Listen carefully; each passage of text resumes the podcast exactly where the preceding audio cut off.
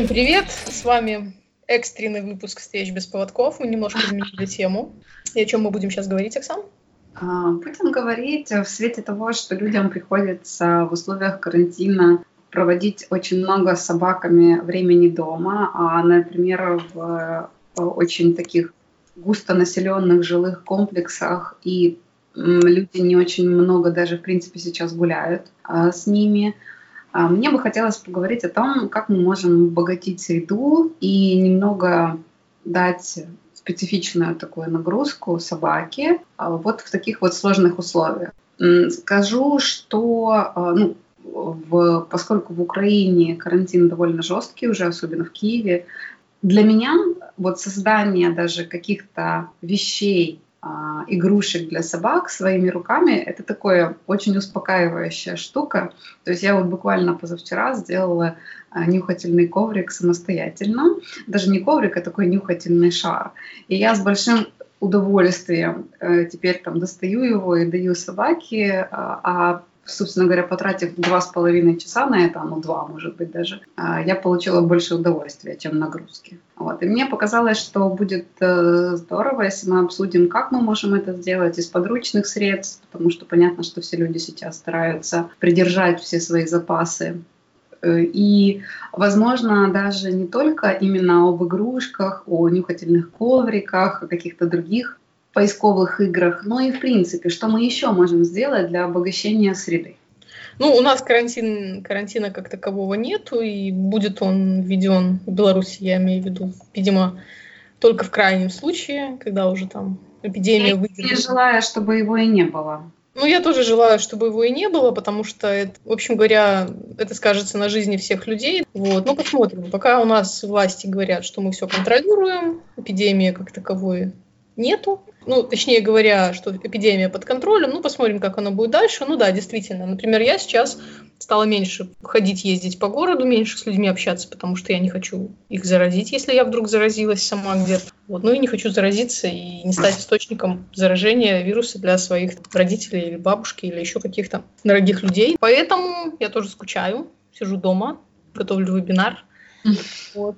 Вычесываю собак, которые линяют, как сволочи страшной силой. И вот я, я думаю, что на самом деле вот это вот нехитрое общение, вот это вот э, вычесать собаку, там погладить ее. У меня специальная варежка вот эта резиновая, знаешь, да, для гладких собак. Э, тоже хорошо. Мне кажется, им нравится. Тоже как вариант общения с собаками и разнообразия.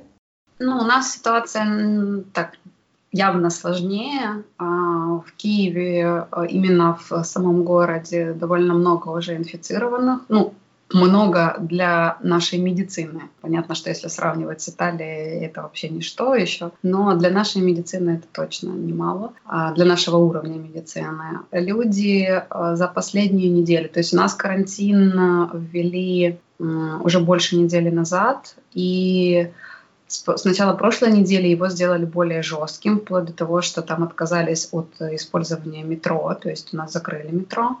И еще на прошлой неделе люди довольно легкомысленно к этому относились, то есть и мы могли видеть э, скопление э, людей типа маевки, шашлыков, потому что весна довольно ранняя, и на прошлой неделе было очень тепло. А, дети гуляли на детских площадках в больших группах, но а, вот все, все продолжает стремительно развиваться. А, и на вот в начале этой недели, мне кажется, что люди уже начали осознавать, что угроза намного серьезнее, чем нам казалось в начале. И наше идиотское Министерство здравоохранения расположило даже по городу, разместили по, по городам, по-моему, даже это не Киев был, но в каких-то городах, а, огромные билборды, где написали, что нужно избегать контактов с домашними животными. И, естественно, по э, клиникам у нас начались звонки, были даже такие э, среди первых лиц политиков, я не побоюсь этого слова, дебилы, которые в прямом эфире на теле, по телевидению сказали, что они сдали свою собаку на месяц в приют, потому что вдруг от нее могут заразиться. Ну, в общем, э, вброс информации э, просто катастрофический. А, информация большей части не проверена, а у людей начинается такое тревожно-паническое состояние, поэтому эм, мы пытаемся сделать э, хоть что-то приятное для людей, полезное для собак, а также просто отвлечь от э, угрюмых э, таких мыслей, которые сейчас одолевают, ну, по меньшей мере, вот мое окружение точно.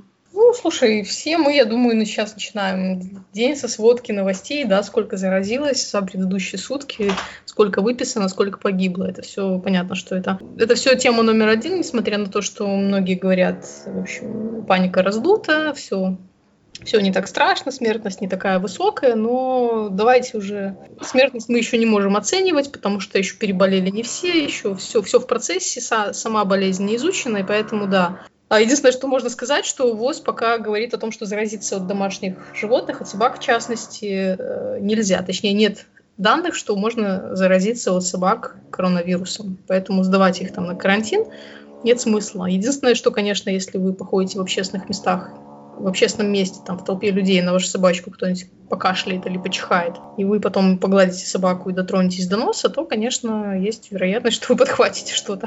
Ну, это просто такое же, как если бы вы, я не знаю, начали целовать сразу пальто, когда пришли из магазина. Да. Риск э, довольно призрачный. Вот. Да. И э, у нас даже, поскольку у нас карантин намного жестче, и большая часть моих э, знакомых, друзей, э, они прям в жесткую самоизоляцию ушли, э, то у нас вот на заднем плане сейчас может звучать, возможно, да, нашим слушателям будет слышен этот перфоратор, ну, да. а, так вот, у нас уже мемы ходят, типа что а, в период карантина нужно изъять у всех людей перфораторы, потому что большая часть людей работает из дома, и перфоратор это же это просто самое худшее из всех зол. Это точно. Ты знаешь, на самом деле мне больше нравится другой мем, да, э, такая картинка, жаль, я ее не могу, конечно, показать, да, в аудиозаписи, но, в общем говоря, картинка изумленного человечка, который узнал, что его образ жизни теперь называется самоизоляцией и карантином. А, да, да, да. да вот я хочу просто сказать, что она мне очень близка, потому что я периодически могу там на месяц-два уйти в такую э, изоляцию от окружающих людей, ну, более или менее, да, э, когда нужно там к сессии подготовиться, лекцию какую-то написать, ну, в общем, сесть и сосредоточенно работать, поменьше выходить из дома и прочее. Но одно дело, когда я знаю, что я могу в любой момент встать и пойти погулять, к родственникам сходить в гости, да, съездить еще к друзьям и так далее, это одно. А другое дело, когда, в общем, я формально могу, но совесть не позволит. Поэтому это переносится, конечно, гораздо тяжелее. И я, да, я стала больше заниматься с собаками. Вот, кроме того, что больше учиться, больше работать удаленно, да больше заниматься с собаками, и я надеюсь, что им стало тоже поинтереснее, потому что я больше дома и больше уделяю им внимания. Вот. Во-первых, я их стала больше действительно гладить, больше груминга, вот какого-то такого тактильного контакта с ними, потому что э, последние месяцы, я думаю, я думаю, им этого очень сильно не хватало из-за моей занятости и из-за того, что меня постоянно нет дома. Вот. Э, мы стали делать, ковырять комплекс послушание периодически, то есть то, что мы когда-то забросили, то есть какая-то элементарная дрессировка, вспомнить старые навыки, тоже вполне себе вариант обогащения жизни животных, когда они сидят дома и особо на прогулке-то с ними и не выйдешь, потому что я вот знаю, что в Испании, не знаю, как у вас в Киеве, в Украине, в Испании я знаю, что людей штрафовали за то, что они гуляли с собаками слишком долго или слишком далеко от дома собаки нуждаются в, ну, в каком-то ну, объеме движения, да, все-таки в сутки, никто этого не отменял. Но выходить в Испании можно с собаками на прогулку только для того, чтобы они справили свою нужду и, и соответственно, дальше вы идете домой. А что делать с собаками катастрофически недогуленными? Ну, вот физкультурка. Ну, у нас, конечно, нет таких ограничений, но со вчерашнего дня, а, да, улицы патрулируются, и я думаю, что, конечно, до такого, до такого уровня мы не, не дойдем, а, просто потому что наша полиция не захочет вступать в конфликт с людьми, то есть все-таки надо учитывать особенности менталитета, потому что э, это будут откровенные каждый раз конфликты непосредственно с полицией. Никто, никто не будет э, прям реагировать, как в Европе или как это реагировали люди в Китае. То есть им сказали, что не выходить без таких-то вот справок и без таких вот каких-то протоколов, они не выходят. Я разговаривала с девушкой из Италии, которая вот уже 4 недели она сидит в однокомнатной квартире со своим молодым человеком и ждет, пока к ней приедет собака. Угу. И, ну, то есть, э, действительно, квартиру можно покинуть только если ты подтверждаешь справкой, куда ты идешь, для чего ты идешь. Просто так вот решить выйти из квартиры, это невозможно, да, там будут, там накладывается какая-то административная ответственность. Да, да, штрафуют и довольно серьезно. Угу.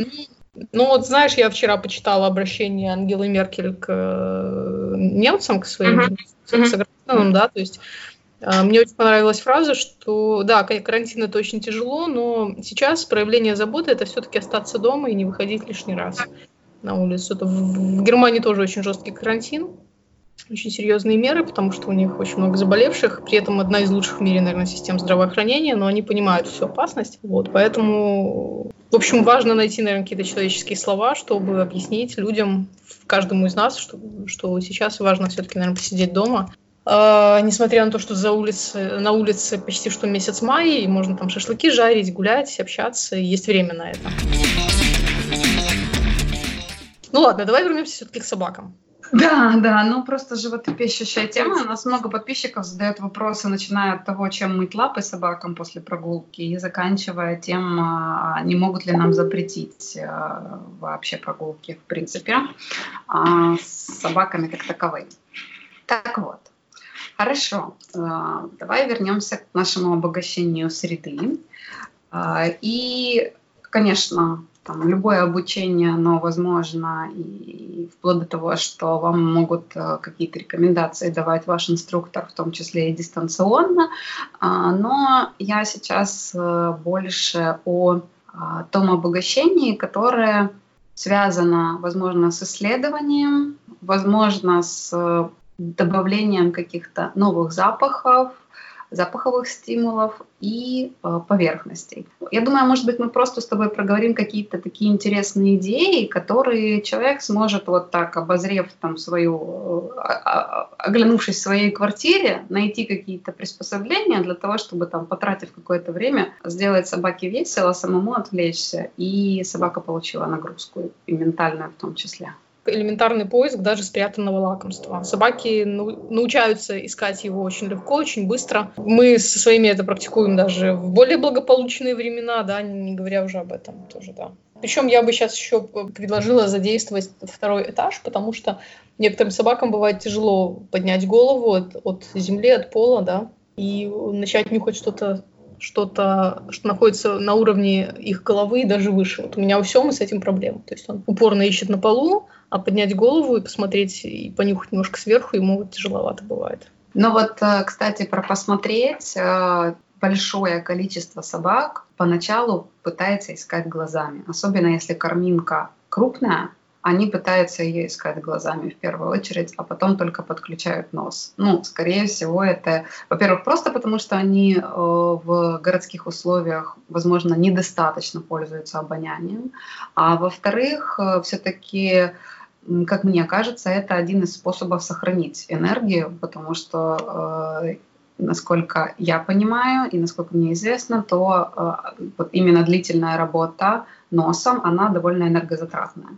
Да, и ну, я тебе хочу сказать, что все собаки доискивают всегда еще и глазами. То есть они начинают идти по следу или там идут по а, на запах, да, вот по распространению запаха, они идут сначала, конечно, носом, особенно если это какое-то расстояние несколько метров и больше, да, uh-huh. следу идут носом, но а, в конце, когда уже концентрация запаха велика, а, они доискивают именно глазами. Есть на эту тему исследования, я читала в одной из книжек, посвященных именно сенсорным э, органам собаки, да, что начинают они всегда искать носом, Ну, уже обученные, естественно, да, идут по следу, все. А дальше уже закладку какую-то, предмет, да, который они ищут, объект какой-то, они доискивают глазами. Вот, то есть они совмещают в конце в самом именно два чувства задействуют, как минимум два.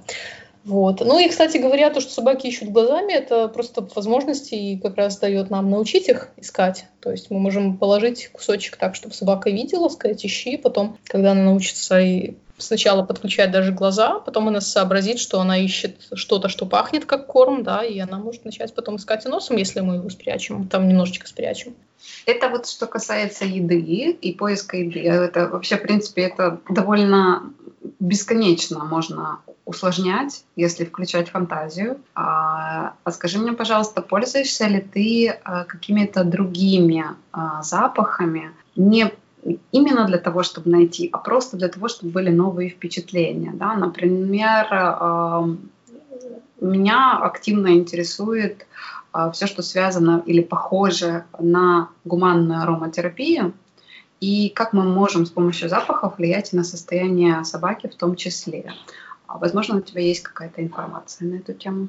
Нет, у меня нет, хотя знаю, что, например, для приютов американских ASPCA, вот эта организация, которая объединяет э, профессионалов в области приюта для животных, для собак и кошек, они как раз рекомендуют делать такие вот э, периодически помещать собаку в какой-то вольер, в котором, кроме всего прочего, могут быть газеты, пропитанные каким-то запахом. А обычно это запахи, знаешь, как, э, ну, какие-нибудь интересные для собаки, необычные запахи, которые она будет э, исследовать, искать, э, просто обнюхивать. Просто, просто вот такое обогащение они рекомендуют. Даже без, без поиска, без каких-то, без какой-то тренировки вот этого, вот этого вот навыка нет. Просто помещаются опционально такие вот бумага, бумага пропитанная э, запахами. А, например, какой это может быть запах у них? Ну, там написано безопасные для собаки, спокойные запахи. Они иногда, кстати, рекомендуют в качестве игр, чтобы побуждать собаку искать. Угу. Они рекомендуют делать такие тубы из туалетной бумаги, да, ну, от туалетной бумаги или там от полотенец кухонных или еще от каких-то таких вот, короче говоря, картонные тубы, да, такие. Брызгать туда буквально две капли какого-то запаха, искусственного или синтетического запаха жертвы, то есть это могут быть запах скунса, запах бобра, там лисы, зайца, да, а запах как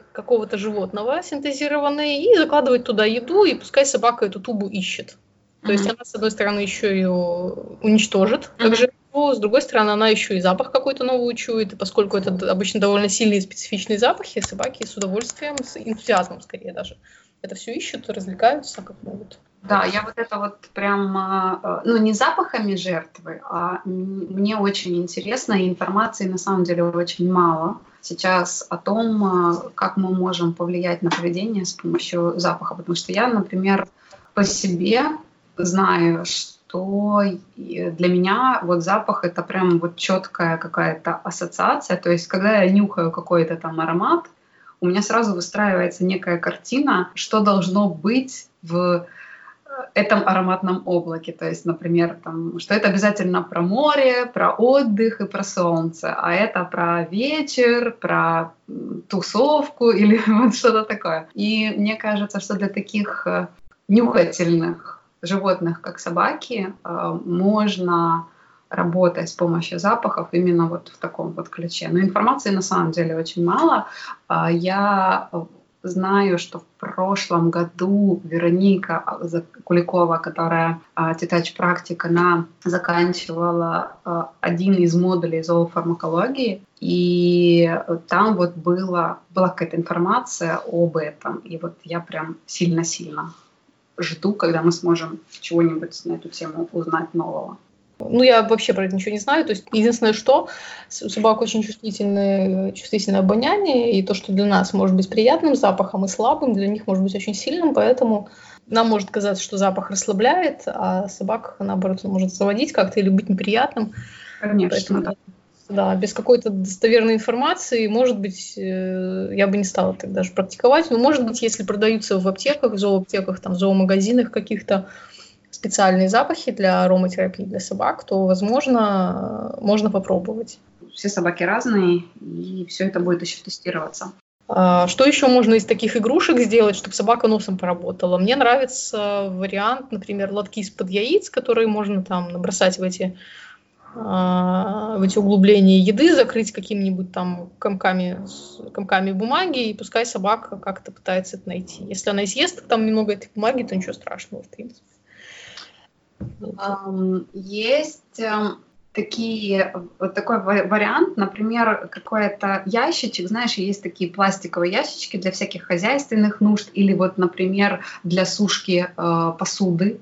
Да-да-да. Много-много таких вот э, ребристостей, mm-hmm. за которые можно, опять же, навязать чего угодно. И э, в условиях того, что, например, вот такой пластиковый ящик для сушки посуды, он, э, у него очень э, разная высота, то есть есть там для тарелочек, есть для, для вилок, ложек, и, соответственно, можно использовать как основу для такого нюхательного коврика именно какую-то такую штуку. Она тоже будет стоить очень недорого, ткань можно взять даже не, не всегда, это может быть флис можно тоже что-то другое навязать, а, но флис, флис просто максимально удобен, потому что он не крошится, он не отпускает таких вот ниток, э, и это максимально безопасно. Мне нравится, что получается, что как бы этот нюхательный коврик, он становится такой впуклый и mm-hmm. усложняет немножко задачу, и плюс там еще есть отдельные ячейки. Mm-hmm. Mm-hmm. можно попробовать, особенно если у вас есть такая штука дома в обиходе.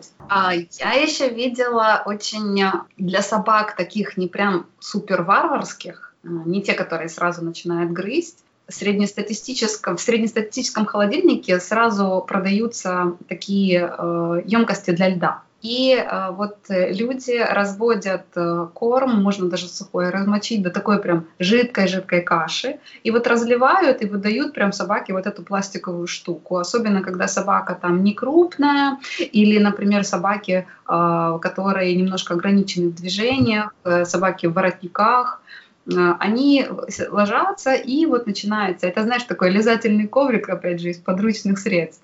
Угу. И они вылизывают вот эти кубики, очень много времени занимает, и для собак, которые не очень искушенные в, планах, в плане вот таких вот игрушек, э, им тоже заходит и сделать это очень просто. Ну, мне кажется, даже искушенным собакам будет тоже интересно. Я бы на своих даже попробовала. Посмотрим, может, не будут они жрать эту, эту штуку, а будут что вылизывать. Слушай, мне кажется, вообще вот эти вот искушенности, вот эти вот все игрушки навороченные, это, ну, это больше для хозяев потому что собаки будут рады и простой, не знаю, простому говяжьему хвосту, который можно полчаса или час радостно грызть, каким-то совсем нехитрым игрушкам, таким самодельным, мне кажется, им все равно, это будет конг за 50 баксов или это будет что-то самодельное, ну, безопасное тоже, какой-нибудь мячик другой.